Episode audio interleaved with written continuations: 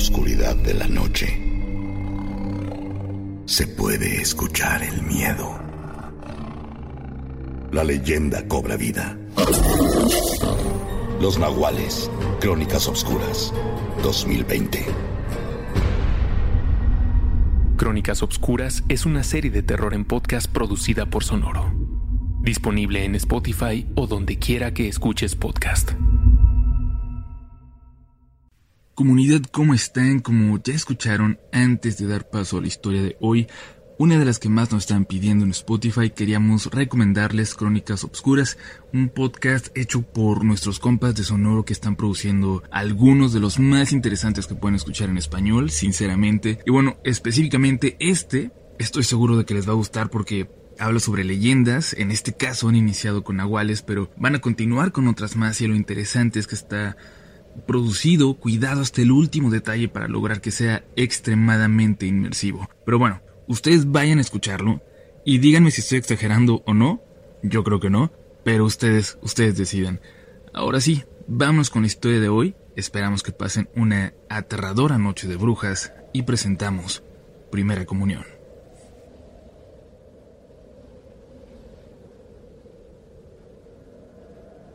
Estoy a punto de contarles una etapa de mi vida que sigue afectando a mi familia, de la que siguen hablando mis compañeros de primaria de aquel entonces, pues, aunque perdí el contacto con todos ellos, todavía hace poco en una reunión, alguien que yo no conocía me preguntó si yo era ese niño, al que le había ocurrido todo. Mi familia insiste en que mucho de lo que voy a contarles no ocurrió, que es mi imaginación, un recurso de mi cerebro para poder lidiar con el trauma. Aún así, estoy seguro que muchos de los que hayan vivido por aquí conocerán las leyendas e incluso los personajes que estoy por nombrar. Yo lo recuerdo todo perfectamente, como si hubiese sido ayer, apenas semanas antes de que terminara mi catecismo o hiciera mi primera comunión. Carlos, mi hermano tres años mayor que yo, no había hecho su primera comunión. Por alguna razón siempre se rusó y nunca quiso decirle a mi madre por qué y por lo tanto el que yo le hiciera se hizo incluso una especie de obsesión para ella. Las primeras veces que fui al catecismo era tanta su emoción que ella misma me llevaba y estaba por allí, ayudando en la iglesia y cuidando a Mari Carmen, mi hermanita, que tenía tres años por aquel entonces hasta que yo terminaba. Sin embargo, después de algunas veces, Mari Carmen comenzaba a llorar tan pronto nos acercábamos a la iglesia, ubicada en una subida empinadísima en la colonia Guaycura de Tijuana. Decía que le daban miedo a las señoras de negro, refiriéndose, pensábamos, a las monjas que vivían en el convento al lado de la iglesia.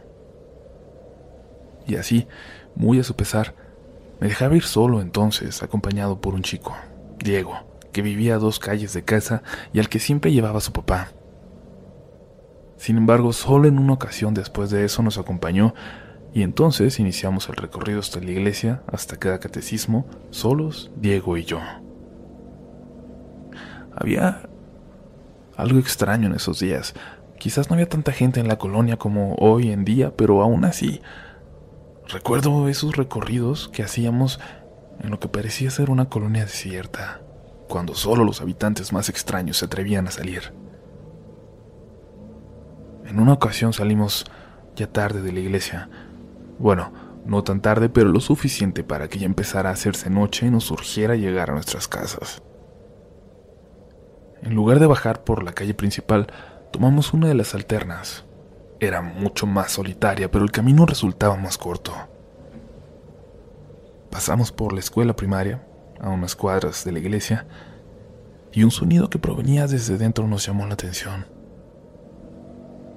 Escuchar algo a esas horas en una escuela desierta, mi primera reacción fue correr, pero me di la vuelta unos metros más adelante y noté que Diego no corría al lado de mí. Me frené. Diego estaba asomado, trepado en el cerco, mirando hacia adentro de la escuela, a los salones de sexto, muy cerca de la salida. Regresé lentamente y le pregunté qué estaba viendo, entre murmullos. Me contestó de la misma manera.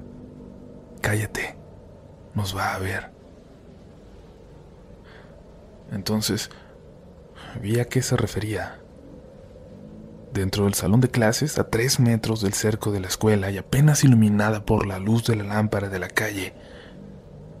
La figura, la silueta de una monja mirándose afuera, inmóvil, macabra.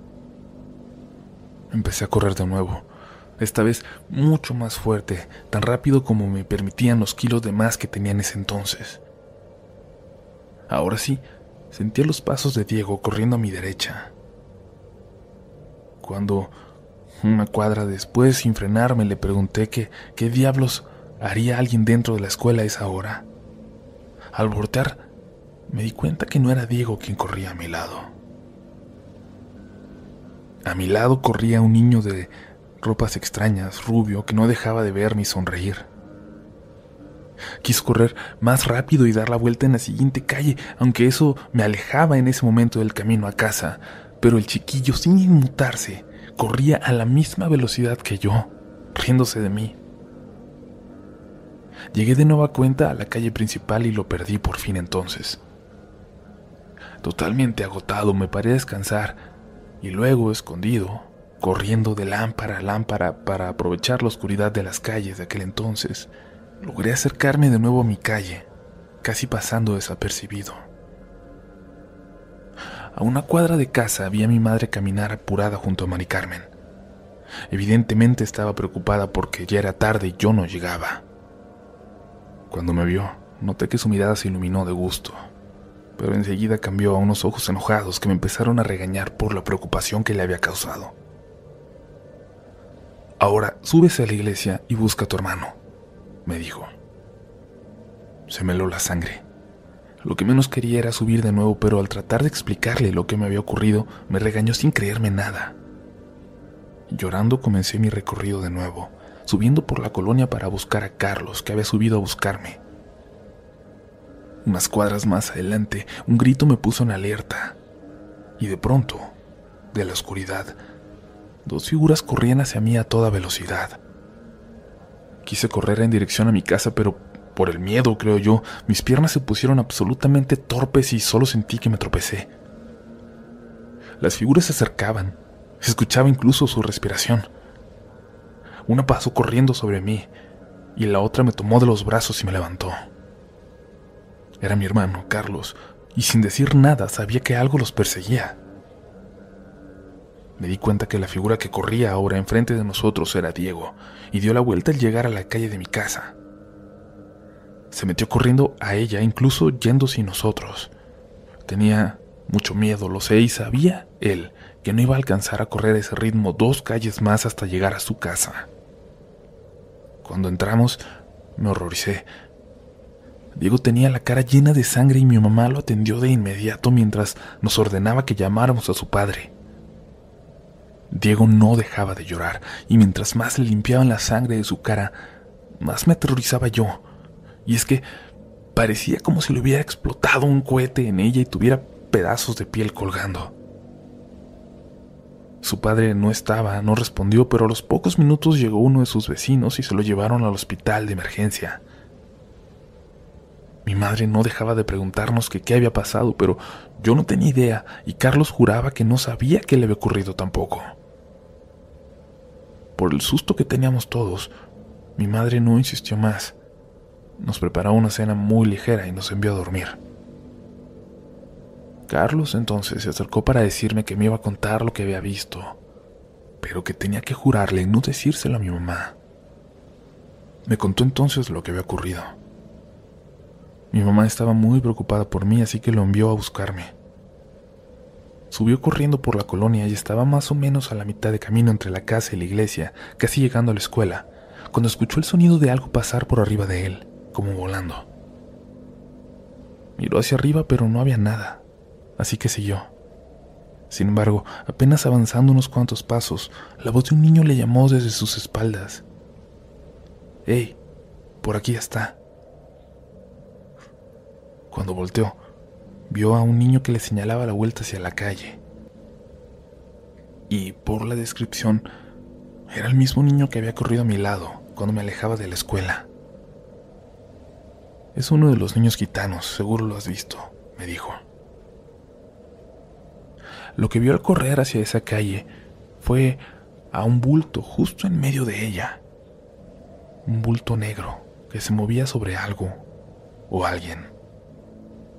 A pesar de que la imagen era macabra e impresionante, él tomó una piedra y se la lanzó pensando que quizás era yo el que estaba ahí, siendo atacado de alguna forma.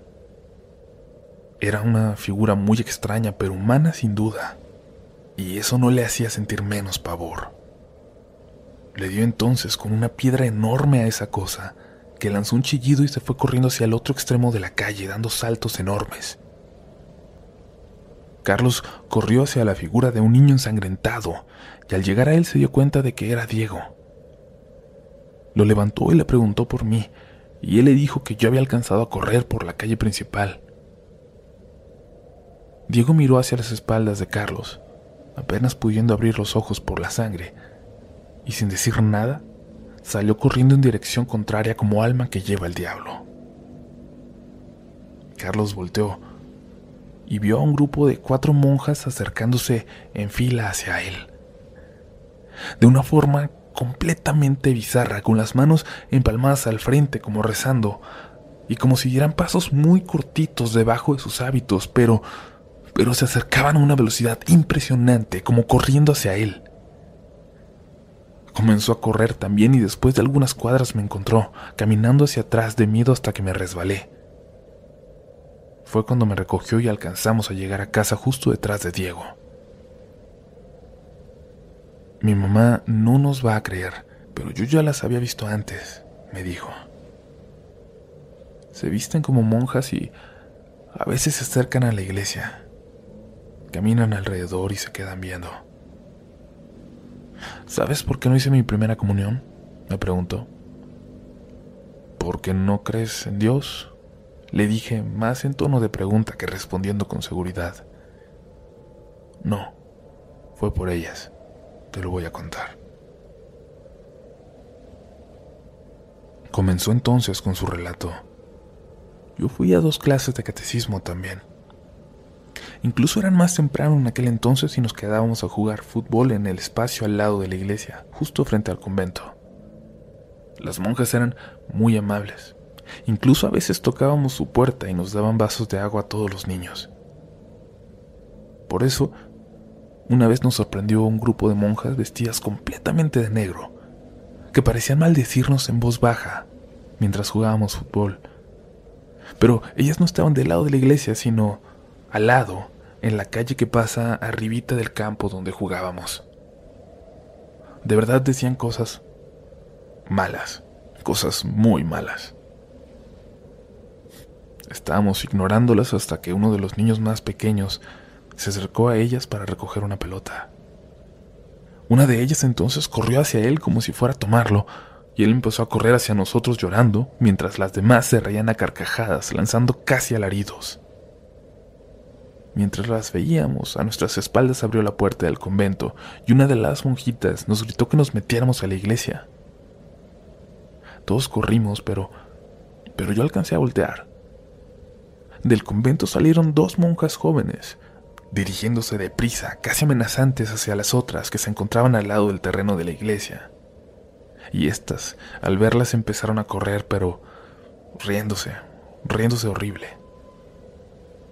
Recuerdo entonces que se acercó una de nuestras catequistas, que apenas era una adolescente también, y nos pidió que no nos volviéramos a quedar jugando tan tarde, mucho menos cuando ellas estuvieran ahí. Le pregunté entonces si esas monjas de negro eran malas, y me dijo que claro que no eran monjas, pero que eran personas locas que solo buscaban asustarnos. En ese momento mi hermano hizo una pausa en su historia Respiró profundo como si hubiera llegado a un momento doloroso. Y luego continuó. Pero yo estoy seguro de que eran más malas de lo que ella creía. Que no solo buscaban asustarnos. Poco después de que las vimos por primera vez, pasó lo de Alan. Carlos se detuvo de nuevo en su historia y yo sabía por qué. Sabía a qué se refería. Alan era un compañero de su salón que había fallecido. A mí no me contaron bien cómo porque era muy chico, pero sabía que había sido de una forma muy fea. y entre los chicos de primero de la escuela se contaban cosas completamente descabelladas al respecto. Para los que no conozcan, la colonia Guaycura está en una especie de cerro pequeño y terminaba en un barranco por uno de sus costados. Estos barrancos daban hacia un arroyo con un camino de tierra al lado. Hoy ahí ya hay un bulevar de los más transitados en Tijuana, pero a principios de la década de los 90 no existía nada de eso. Allí en el arroyo habían encontrado el cuerpo de Alan. Yo recuerdo bien que varios niños se juntaron desde los barrancos, donde terminaban las calles de la colonia, para ver todo el movimiento de patrullas y curiosos que llegaron al lugar. Alan estaba jugando fútbol con nosotros ese día que las vimos, continuó mi hermano. Y después las volvió a ver, una noche, muy cerca de la escuela. Cuando dijo eso recordé la visión que habíamos tenido un rato atrás, Diego y yo en la escuela. Pensé en lo que le hubiera ocurrido quizás si no hubiera llegado mi hermano cuando lo tiraron en la calle. Y aunque se burlen de mí, esa era la parte más fácil de creer. A partir de ahí, ocurrieron las cosas más macabras bizarras de mi experiencia. La próxima vez que vi a Diego fue muy de lejos. Él estaba asomado desde una de las ventanas de su casa y la mitad de su cara estaba cubierta por una venda, cubriendo sus heridas. Ese día su papá estaba preparando la mudanza. No nos dimos cuenta cuándo salieron y no se despidieron de los vecinos. Entendíamos que las mudanzas por aquel entonces eran comunes y no se hacía alboroto cuando una familia se iba de la colonia. Pero, aún con la premura, solo Carlos, mi madre y yo sospechábamos que algo tuvo que ver con lo sucedido aquella noche. Carlos desde entonces salía conmigo cada día que era posible, sobre todo cuando yo tenía que regresar tarde del catecismo o de casas de mis amigos. Mi madre, aún hoy, sobre todo con lo que terminaría sucediendo después, se siente culpable de no haberle dado la importancia que se merecía a toda la situación. Hubo dos o tres días de tranquilidad hasta una tarde, cuando notamos la ausencia de Oliver, un gato callejero que habíamos adoptado meses atrás siendo apenas un bebé. Oliver acostumbraba a desaparecer por las mañanas, pero todas las tardes salir llegando todos a casa. Él también lo hacía sin falta. Llegaba a nosotros con un pajarillo, un ratón o algún insecto muerto como regalo. Ese día, sin embargo, pasaban de las ocho y Oliver no aparecía. Mi madre y Carlos salieron a buscar pan para cenar y de paso darle una buscada a Oliver por las calles vecinas. Yo me quedé solo, solo con Mari Carmen que dormía en la habitación contigua. A lo lejos, en la calle, escuché el chillido de un gato. Era horrible, tremendo. Comenzó como esos ruidos de gatos en celo, pero pronto se convirtió en algo aterrador. Sin duda, eran chillidos de dolor. Salí corriendo, pensando en que quizás Oliver se había topado con un perro, pero al llegar a la calle, los chillidos se detuvieron en seco, en un instante. Por un momento, como si una voz me lo dijera, estuve a punto de correr hacia la oscuridad de la calle. Di unos pasos, cuando sentí como si entrara en razón.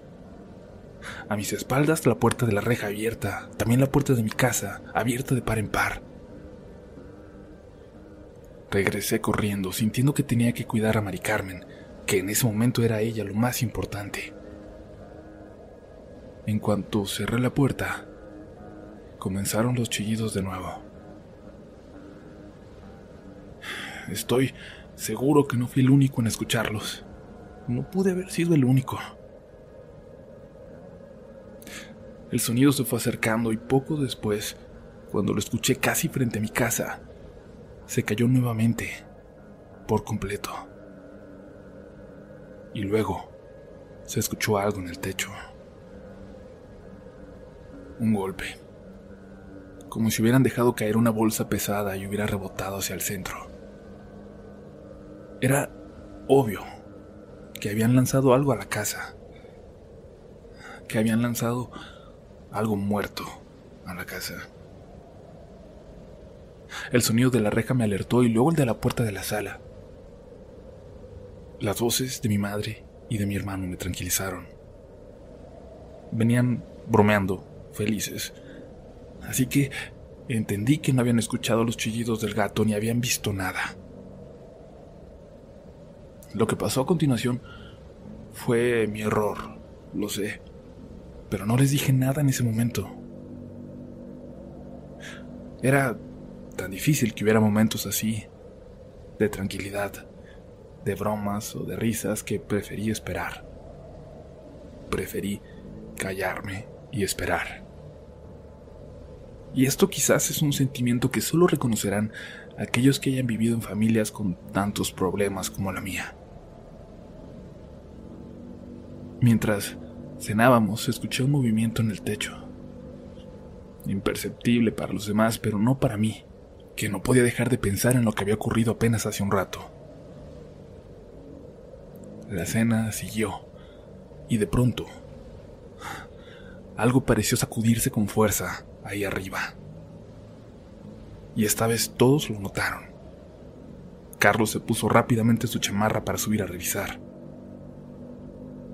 Yo salí deprisa detrás de él, intentando llegar antes. Y es que él amaba a Oliver más que nadie, y yo sentía que tenía que evitarle un impacto mayor, si en realidad era nuestro gato, lo que ahora estaba en el techo. Le dije que subiría yo y que él detuviera la escalera de madera que utilizábamos. Está a punto de romperse y si tú te caes yo no puedo atraparte, pero tú a mí sí, le dije, y me hizo caso. Cuando subí, a lo lejos pude ver una figura. Era Oliver, o eso creí yo. Sin embargo, estaba parado, mirándose a la calle, dándome la espalda. Le hablé y no me hizo caso. Le chiflé. Le llamé de todas las formas con las que nos obedecía, pero no se inmutaba. ¿Qué tiene? preguntó mi hermano. ¿Está bien? Sí, le dije, no te preocupes.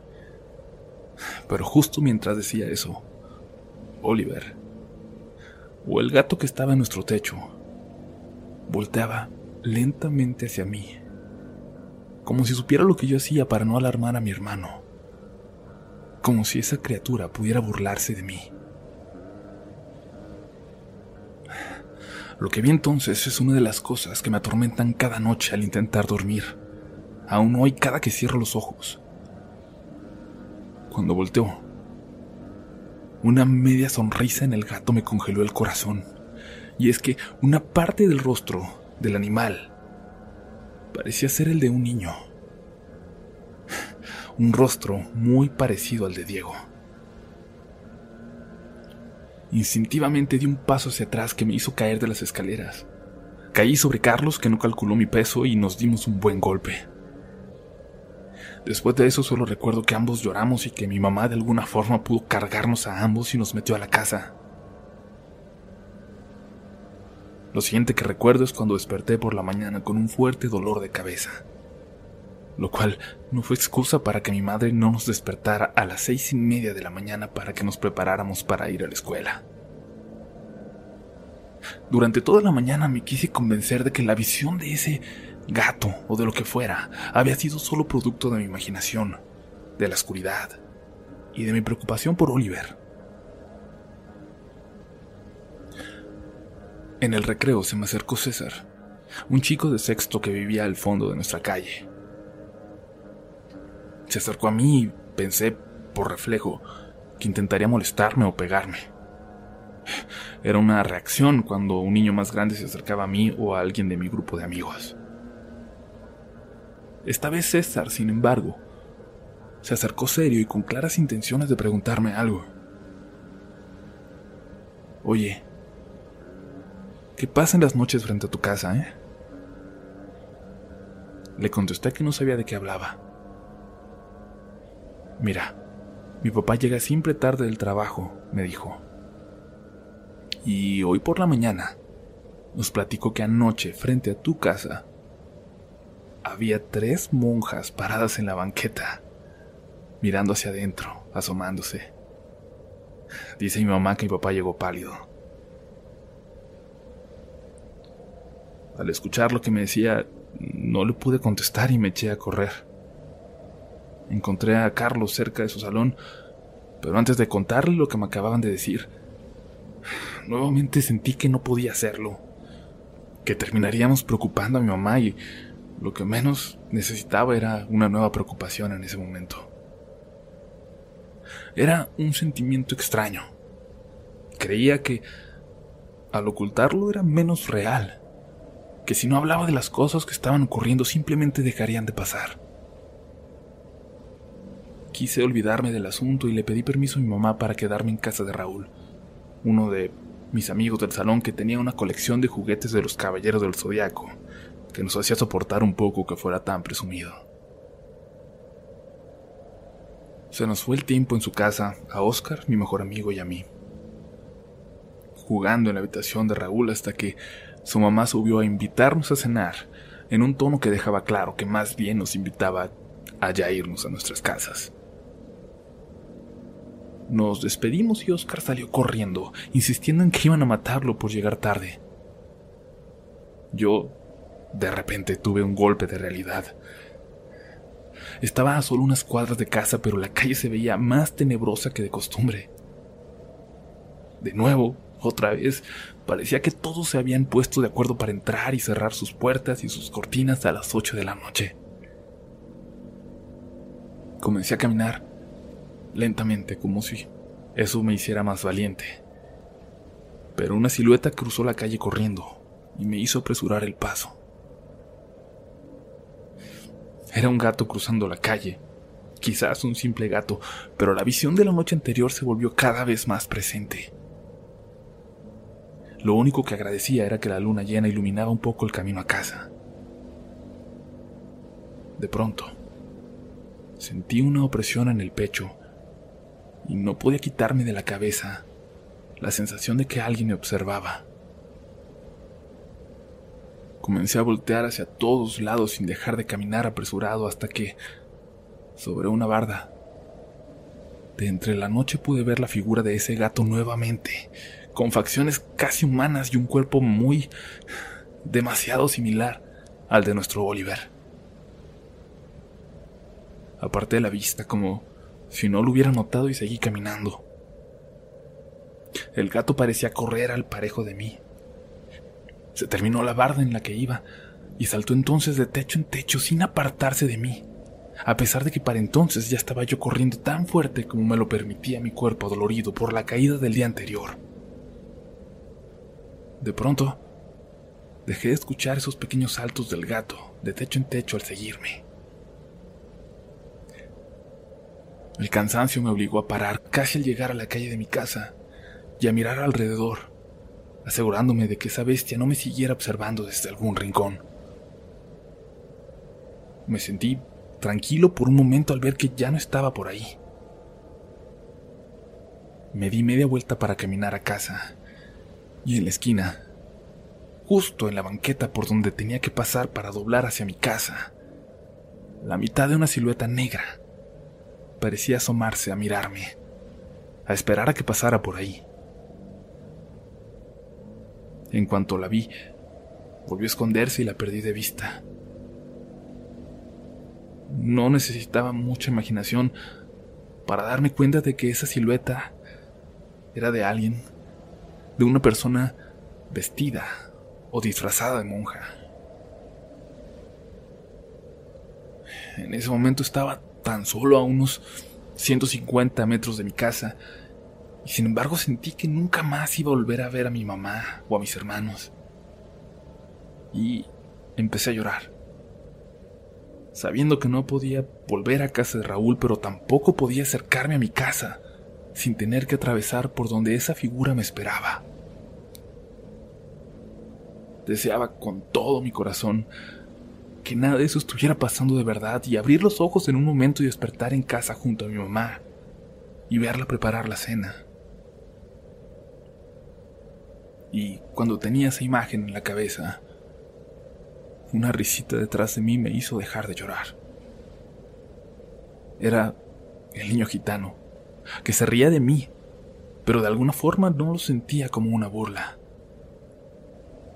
Antes de que pudiera decirle algo, me tomó de la mano y comenzó a correr hacia la calle de mi casa. Y no supe cómo, pero corrí con él, muerto de miedo.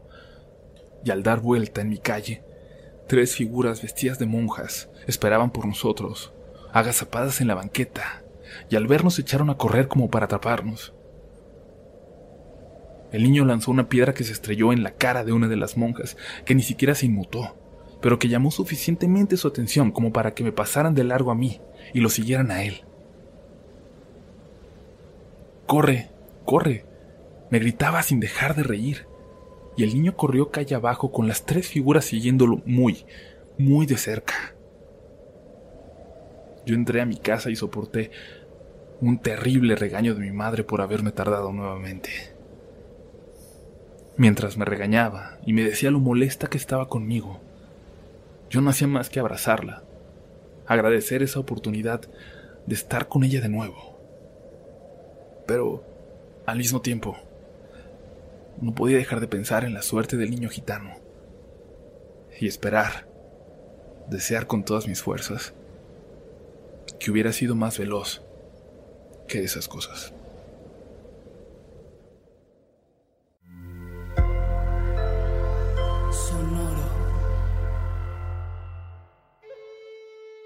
Silencio, la oscuridad, temibles aliados. ¿Cómo gritar cuando el silencio te asfixia? ¿A quién le rezas cuando la oscuridad te roba tu fe? Existe una frontera entre la fantasía y la realidad que se desdibuja para alimentar nuestro miedo, donde lo imposible es impredecible y el terror es espejo de tu realidad. Es aquí donde habitan criaturas y leyendas que siguen latentes, escondidas en nuestras propias creencias. Atrévete a enfrentar tus temores y escuchar de cerca a tu propia angustia. Prepárate para nuestras crónicas oscuras. Esto no es una venganza entre cárteles. No, no lo es. Los de Tláhuac entrando a territorio de los Rodolfo. ¡Nos mataron a todos! ¿No me oyes? ¡Ya vámonos! Todas las muñecas comenzaron a vibrar y derramaban lágrimas negras por sus ojos. Arrancaban los pedazos como si fueran papel. Grito fue de Ramírez. Él tampoco sobrevivió. Ay, creo que viene encabronado. Retó al propio Mictlán, abuelo. Que se prepare el hombre, porque esto apenas comienza. Han despertado la furia del Nahual. No hay alternativa. Tendrás que escuchar tus miedos. Comienza la leyenda. Sonoro presenta Crónicas Oscuras. Los Nahuales 2020.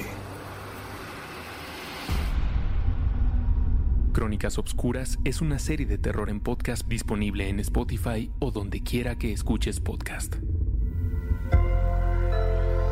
Sonoro.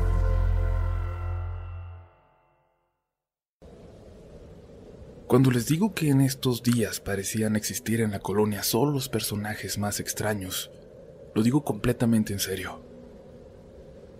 Por ahí había dos de ellos que quizás sean muy fáciles de recordar para los que vivieron en ese lugar en aquella época.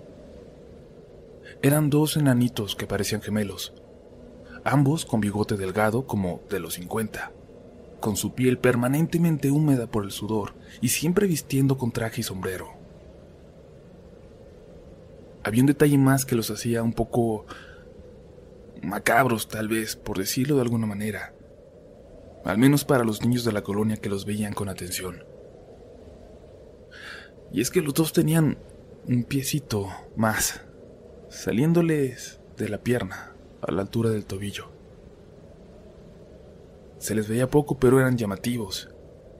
Siempre salían muy temprano a tomar el transporte público y regresaban a altas horas de la noche. Algunos de mis amigos decían que vivían en una de las vecindades a punto de caerse de viejas, pero en realidad nadie sabía ciencia cierta en dónde vivían. Era un niño y siempre me dieron algo de miedo. Pero nunca pensé que terminarían siendo también protagonistas de la noche más aterradora de mi vida. Tenía yo apenas ocho años. No entiendo por qué me dejaban salir a esas horas de la noche, aunque era evidente que mi mamá no sabía todo lo que había ocurrido esos días. También era cierto que si no hubiera necesitado tanto mi mochila, me hubiera atrevido a ir, sobre todo en una noche en la que mi hermano Carlos se había ido con su papá y no estaba en casa con nosotros para acompañarme. Pero bueno, eran las once y yo me dirigía a la casa de Oscar, mi mejor amigo, por mi mochila con todas las cosas de la escuela. Antes de dar vuelta a su casa estaba esa vieja vecindad, por años abandonada, y que ahora habitaban tres familias de gitanos. Búlgaros, les llamaban, pero aunque hablaban poco español, no estoy seguro de que hubieran sido originarios de Bulgaria. Cuando pasé por ahí me llamó la atención la figura que se asomaba por la ventana. La podía ver claramente a contraluz por la luz de las velas desde dentro. Más que miedo, sentí curiosidad. Sentía muchas ganas de que fuera ese niño que, pensaba, me había salvado la vida y el alma una noche antes. Me quedé esperando, esperando mientras observaba, esperando encontrar alguna figura conocida. Y eventualmente lo hice, aunque no era la que yo deseaba. Cuando me vieron, supongo, parado frente a ellos, apagaron de pronto la luz, dejando la ventana en completa oscuridad. Fue entonces cuando lo noté. Arriba, en el techo, estaba la figura del gato nuevamente. Ese gato con cara de niño que me había seguido a casa la noche anterior. Si algo había aprendido en esos días, era que la presencia de ese ser anunciaba la cercanía de las monjas, así que me apresuré a caminar hacia la casa de Oscar. Intenté hacerlo tranquilo, pero cuando escuché ladrar a los perros a lo lejos, corrí nuevamente hasta llegar a la casa de mi amigo. A mis espaldas escuchaba cómo los ladridos se iban acercando. Primero era a cuadras a lo lejos, y luego ya muy cerca de mí, quizás en la calle contigua. Al llegar a casa de Oscar, hice lo que nunca y abrí la reja y entré hasta tocar en la puerta de la casa. No sé si por ese detalle o por la hora a la que iba. Me abrió la mamá de Oscar con una apariencia bastante enfadada. Conforme iba corriéndose ahí, iba pensando en cómo hacer o qué pretexto decir para que me dejaran quedarme un rato en lo que esas cosas se alejaban, pero con ese recibimiento supe que no tenía muchas posibilidades. Le pedí a la señora que me dejara hablar por teléfono para avisar a mi madre que había llegado y por un momento dudó, pero luego accedió pidiéndome que no hablara en voz alta, pues ya casi todos en la casa se habían dormido. Me acerqué lentamente, observando todo, haciendo tiempo, escuchando cómo los perros en las casas de la calle empezaban a ladrar, hasta que ya lo estaba haciendo el perro de la casa de enfrente. La mamá de Oscar pareció ignorarlo y se fue a la cocina. Yo levanté el teléfono temeroso. Empecé a marcar el número de mi casa por reflejo, pero sabía que no iba a ser la llamada. Si me atrevía a decirle a mi mamá que algo me estaba siguiendo, que estaba en peligro, iría en ese momento por mí, aun si no estuviera Carlos para acompañarla. Y lo haría con Mari Carmen a su lado, o quizás dejándola sola en casa. Y para ser honesto, las dos opciones me aterraban exactamente lo mismo. Colgué el teléfono, sabiendo que se me había acabado el tiempo para fingir esa llamada o para marcar, y que tendría que regresar a la calle. Pero una voz a mis espaldas, en la sala completamente oscuras, me llamó. Están afuera. ¿Quiénes? Pregunté, intentando reconocer a la figura, ahora de espaldas a mí, asomada por la ventana. Las viejas esas disfrazadas de monja. Ahí están afuera. Me di cuenta que el que me hablaba era el hermano de Oscar, un chico del que ya no puedo recordar el nombre lamentablemente, pero que a pesar de haber salido varios años antes que yo de la primaria, era prácticamente una leyenda por su talento para jugar fútbol por haber estado en la selección del Estado y por haber renunciado por completo a ese deporte en la secundaria, estando en las fuerzas básicas de un importante equipo del país. Y lo hizo, según se decía, para concentrarse en la escuela. Vente, te llevo, me dijo, y antes de que pudiera contestarle ya estaba saliendo al patio, y yo salí detrás de él sin despedirme siquiera de la mamá de Oscar. Sabía que tenía que aprovechar esta oportunidad de que alguien me acompañara. De un rincón del patio regresó el chico con una bicicleta con los birlos traseros enormes, suficientes para poder pararme en ellos. Me dijo que me subiera y se puso en la puerta del jardín hacia la calle, entreabriéndola. Ya le dije a Erika que estas viejas andan dando vueltas por la colonia y siempre se ponen en la noche cerca de la iglesia. No me gusta que ella se quede tan tarde. Entonces caí en cuenta de un rumor, de que este chico era el novio de Erika, mi catequista, y entendí por qué lo veíamos tanto alrededor de la iglesia dando vueltas en su bicicleta. Estaba pensando en eso cuando un jalón casi me tira de la bicicleta. En segundos había salido de la casa pedaleando a toda velocidad y en la vuelta de la calle se barrió con los frenos tan bajo que casi nos caemos pero continuamos a toda velocidad, aprovechando la pendiente de la calle a la que nos habíamos integrado. Los ladridos que sentía anunciaban la presencia de esas cosas se habían quedado atrás, pero él no parecía querer bajar la velocidad. De pronto, la visión de las luces de un coche de frente a nosotros lo hizo girar sin siquiera frenar un poco para subirnos a la banqueta. Ya le había visto hacer cosas extremas en su bici, pero me sorprendía que pudiera hacerlo conmigo a cuestas. Sin embargo, el miedo a una caída era mucho más soportable que el de tener que toparme de nuevo con esas monjas. De pronto, dos bultos atravesaron a toda velocidad por la angosta banqueta en la que íbamos, y a pesar del esfuerzo por frenar, tropezamos con uno. Yo alcancé a soltarme momentos antes del choque y apenas me raspé las rodillas y las manos. El hermano de Oscar también evitó golpearse a pesar de que su bicicleta sí terminó volando unos metros. La figura con la que chocamos lanzó un grito de dolor y de pronto la otra se acercó a levantarlo.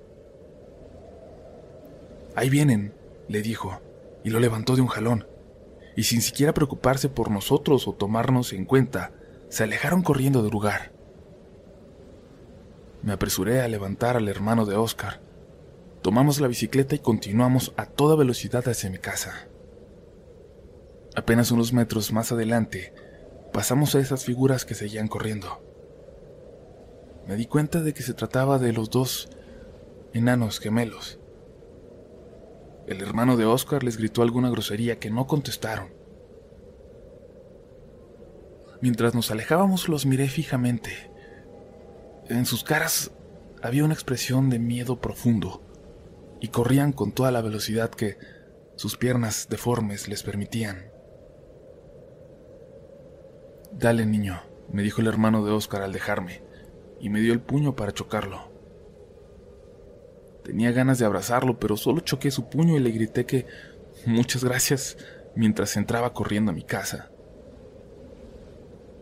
Decenas, Decenas de perros ladraban desesperados a lo lejos, cada vez de una forma más violenta y yo no sabía qué pensar, pero por fin me sentía a salvo. Entré y mi mamá me regañó diciéndome que era la última vez que dejaba mis cosas en una casa ajena y yo apenas si podía contener el aliento. Sin embargo, asentía sin parar. sabiendo además que ella tenía razón. Era la segunda vez que alguien, de forma desinteresada, me ayudaba a librarme de la suerte de enfrentarme a esas cosas. La mañana siguiente mi mamá desayunaba con una de sus mejores amigas, una señora ya muy mayor que siempre fue una especie de abuela adoptiva para nosotros. Mi madre le platicó de mi caída del techo y luego las dos me preguntaron por los raspones recientes, así que tuve que explicarles que me había caído de una bicicleta la noche anterior. Alguien te está cuidando mucho, me dijo la señora con una mirada profunda.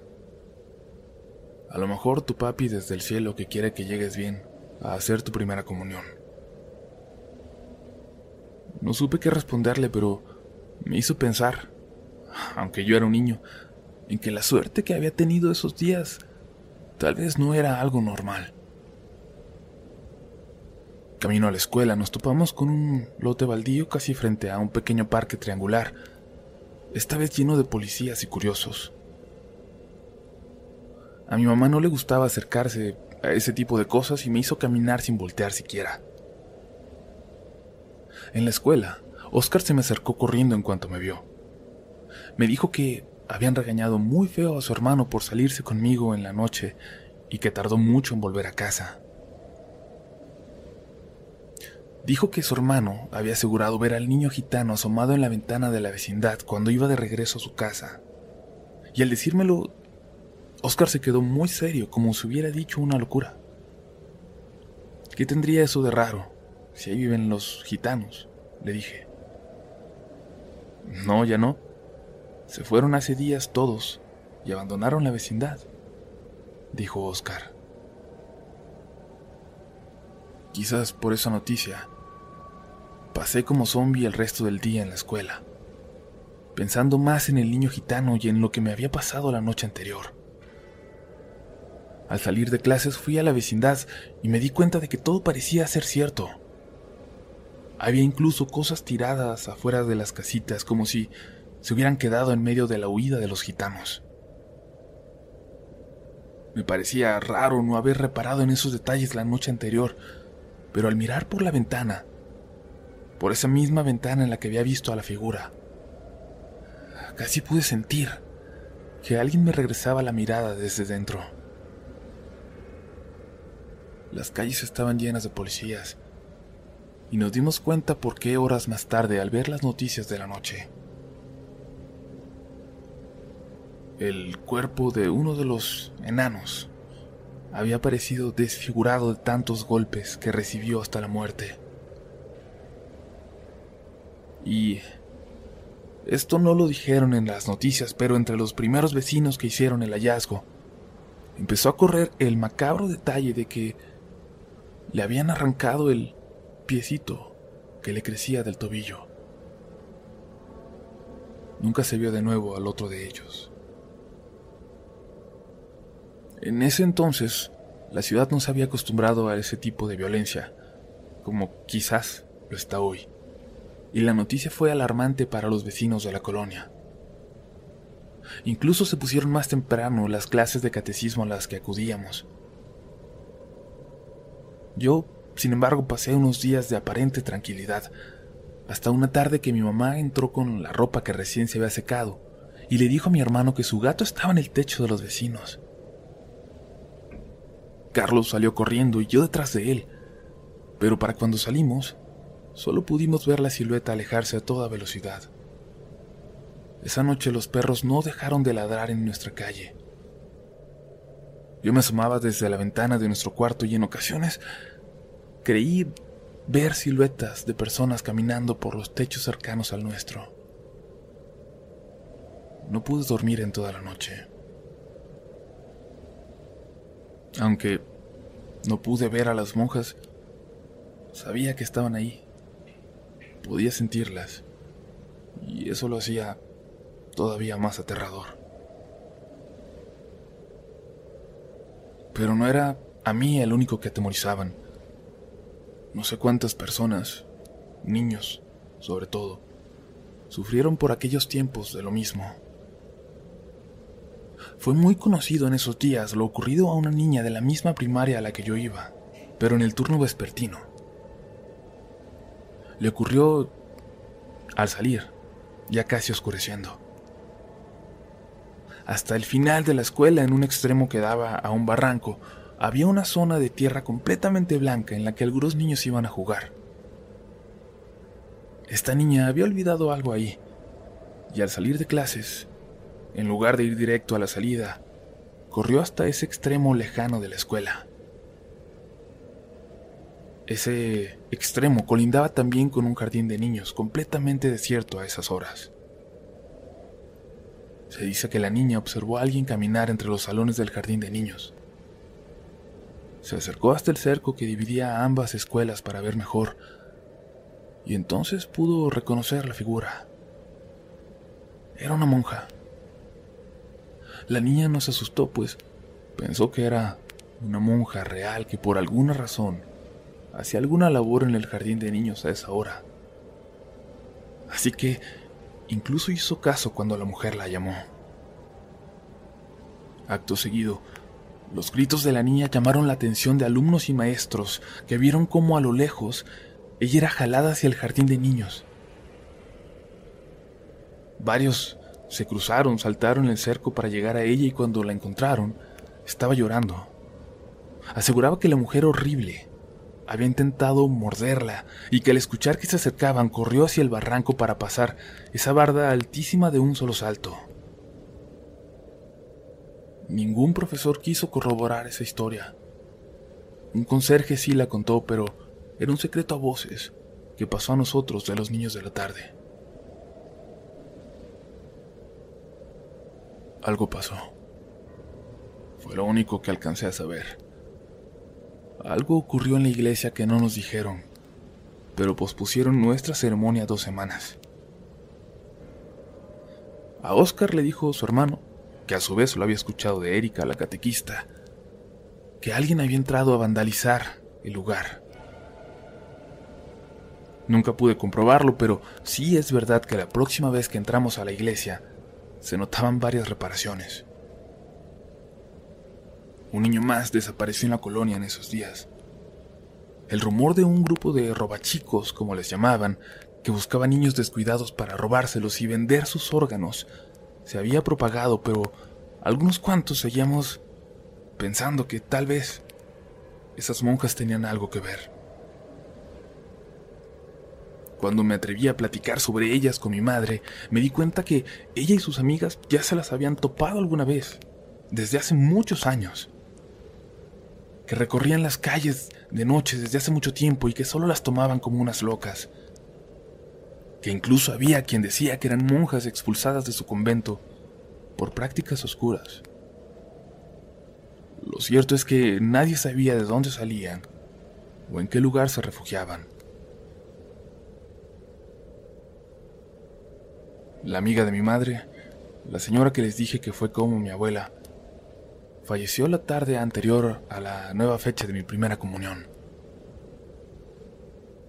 Mi madre se fue todo ese día a su casa, recibiendo a los familiares de la señora que habían viajado desde lejos para despedirse. Se llevó a Mari Carmen con ella y yo me quedé con Carlos. Algo algo que iba más allá del dolor por la muerte de la señora me agobiaba me hacía sentir triste y vacío por dentro. Carlos se sentía igual. De repente Freddy, uno de los amigos de Carlos, llegó gritando a la casa pidiendo que lo acompañáramos. Encontraron la casa de las monjas, gritaba. Es una cueva hecha en el patio de una casa abandonada cerca de la iglesia. Por un momento no le creímos, pero continuó con la historia muy seguro de lo que decía. Las vieron entrar con un niño llorando y salieron los vecinos. Se encerraron en la cueva y yo vengo de ahí. Sin pensarlo, Carlos se puso la chamarra y tomó la bicicleta. Me ordenó que me quedara, pero no me atreví.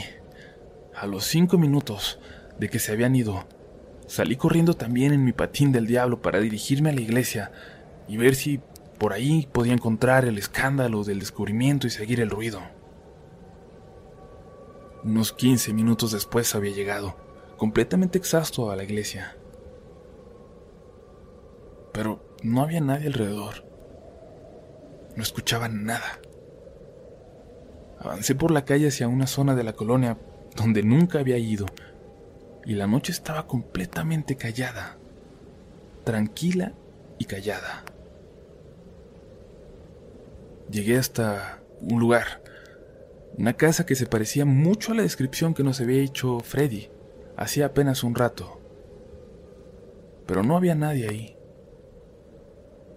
Las casas vecinas parecían estar desiertas. Las luces permanecían apagadas a pesar de que apenas estaban por dar las 10 de la noche. Me alejé temeroso hasta que el chillido horrendo de un gato salió desde el patio de la casa a la que había llegado. Me apresuré para llegar a la iglesia y puedo jurar que la figura de una monja me observaba entonces desde el techo de la iglesia, escondida detrás de la torre. comenzaron a temblar las manos y apenas podía manejar mi patín de tanto miedo que sentía en ese momento. Pasé por la escuela y pude ver, con total claridad ahí sí, cómo la misma monja que había visto semanas atrás me observaba desde el mismo salón, desde la misma ventana. Esta vez, Carlos ni siquiera sabía que yo había salido corriendo detrás de él. Mi madre estaba ocupada en casa de su amiga. Esta vez no había niño gitano, ni el hermano de Oscar que me ayudara a llegar a casa a salvo. Y en medio de la calle, a unos 50 metros, la figura de una tercera monja esperaba por mí. Me di media vuelta y corrí hacia la escuela, y corrí hacia la calle principal. Había perdido en algún momento el patín y yo solo corría tan rápido como me permitían mis piernas entre la oscuridad que parecía haberse apoderado de todo en la colonia, encontré una puerta abierta de par en par, y sin pensarlo entré en esa casa a pedir ayuda. Entré gritando que estaba solo, que me ayudaran por favor, que me querían robar. Y un hombre apareció en la sala, sorprendido, y me pidió que le contara lo que había ocurrido. Un hombre de aspecto sucio, calvo, sin camiseta, que apenas si se escuchaba hablar de lo despacio que lo hacía, de una forma muy extraña. Le pedí por favor que me acompañara a casa, que me ayudara a llegar a mi mamá, a buscar a mi hermano. Sin embargo, sin inmutarse, se colocó unas gafas gruesas y después de echar un vistazo a la calle, cerró la puerta con seguro detrás de mí. No, no, no. No conviene salir por ahora. Después de que me dijo eso, le contesté que entonces yo me iría, pero me repitió ya en un tono muy molesto que no me permitía hacerlo, que era peligroso para mí ir allá afuera. Se dirigió entonces a una habitación y me dijo que fuera a la cocina a buscar algo de cenar. Yo en ese momento sentí un mareo tremendo. No podía creer que encima, después de todo lo que me pasara, hubiera caído en las garras de un loco. No sabía qué diablos pasaría, pero no pensaba quedarme ahí. Y sabía que tendría que jugármela con lo que fuera que estuviera esperándome afuera. La puerta estaba cerrada con llave y como pude, abrí una de las ventanas mientras el tipo gritaba detrás de mí e intentaba detenerme. Alcancé a salir corriendo hacia la calle y escuché una carcajada a mis espaldas. Cuando volteé, el tipo se reía desde su puerta. Y arriba de él, la figura del gato parecía observarme también, divertido. No sé cómo explicarlo, pero por los movimientos que hacía el animal, y tal vez era una alucinación mía, pero parecía que los dos se carcajeaban al mismo tiempo, haciendo el mismo sonido. Llegué corriendo a casa y Carlos estaba colgando el teléfono. No pude enterarme de con quién hablaba y se veía completamente pálido, como si hubiera visto un fantasma. Le pregunté qué había ocurrido, pero me ignoró. Metió unas cuantas cosas en su mochila de la escuela y me pidió que guardara silencio. No me preguntó dónde había estado y no me dejó contarle lo que me acababa de ocurrir. Me tengo que ir, dijo, y tocó mi cabeza para luego abrir la puerta y salir. Me asomé por la ventana y vi un carro pasar. Se parecía un poco al carro de su padre, pero no estoy seguro de que fuera. Tampoco de que él se haya subido ahí. Fue la última vez que vi a mi hermano. No hice la primera comunión al día siguiente, ni la hice nunca después. Mi madre se pasó las semanas siguientes buscando a Carlos por todos lados, pero se perdió rastro de él y de su papá. El papá de Carlos siempre se llevó muy bien con mi mamá después de su separación, así que era muy extraño pensar que se hubiera querido robar a mi hermano o que hubieran decidido irse sin avisar a mi mamá. Ella no volvió a ser la misma. La noticia de que habían encontrado la guarida de las monjas se volvió conocida por todos, y sí era el lugar al que yo había llegado ese día. Sin embargo, cuando yo fui no vi nada, nada del movimiento alrededor que aseguraban había ocurrido los demás. Los gritos, los vecinos destruyendo el lugar, sacando artículos satánicos o algo así que encontraron en la casa y en la cueva que había detrás. Poco después también noté que la casa de ese hombre en el que había entrado parecía estar abandonada por completo desde hacía mucho tiempo.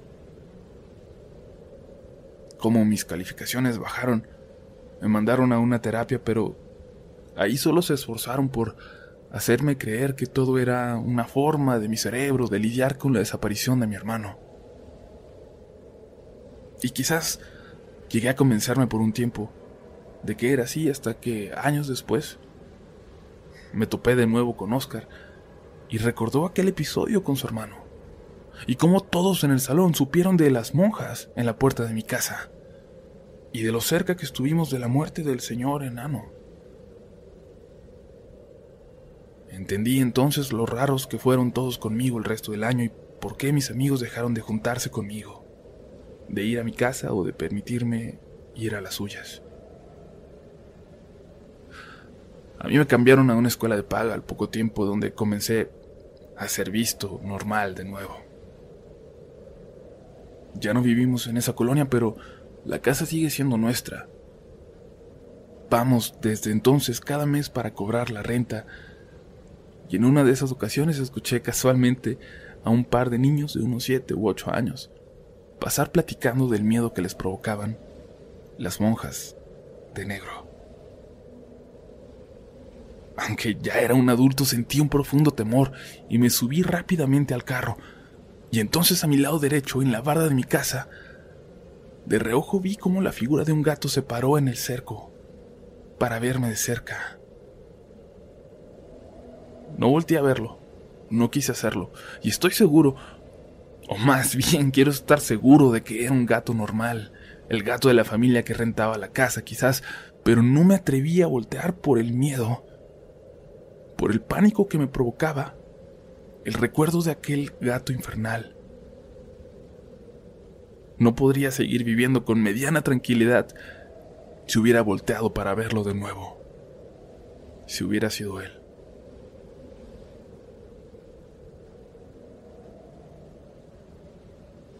Saben, disculpen que les envíe un mensaje más, pero olvidé contarles algo importante. Tiempo después de que ocurrió lo que les cuento, de que casi hice mi primera comunión, cuando construían el boulevard que ahora rodea la colonia, fue descubierto el cuerpo de un niño enterrado apenas a un metro de profundidad en el camino. No pudo ser identificado y nadie lo reclamó como si no hubiera tenido familia, como si hubiera sido un gitano. Si te gusta este contenido, no dudes en suscribirte para que estés pendiente de lo nuevo que tenemos cada semana. Síguenos también en Instagram y Twitter, donde nos encontrarás como RDLN Oficial. Y también puedes suscribirte a YouTube, donde tenemos varios relatos nuevos cada semana. Esto es Relatos de la Noche. Hey guys, it is Ryan. I'm not sure if you know this about me, but I'm a bit of a fun fanatic when I can. I like to work, but I like fun too. It's a thing. And now the truth is out there. I can tell you about my favorite place to have fun. Chumba Casino. They have hundreds of social casino style games to choose from with new games released each week. You can play for free anytime, anywhere and each day brings a new chance to collect daily bonuses. So join me in the fun. Sign up now at ChumbaCasino.com. No purchase necessary. VGW. Void were prohibited by law. See terms and conditions. 18 plus.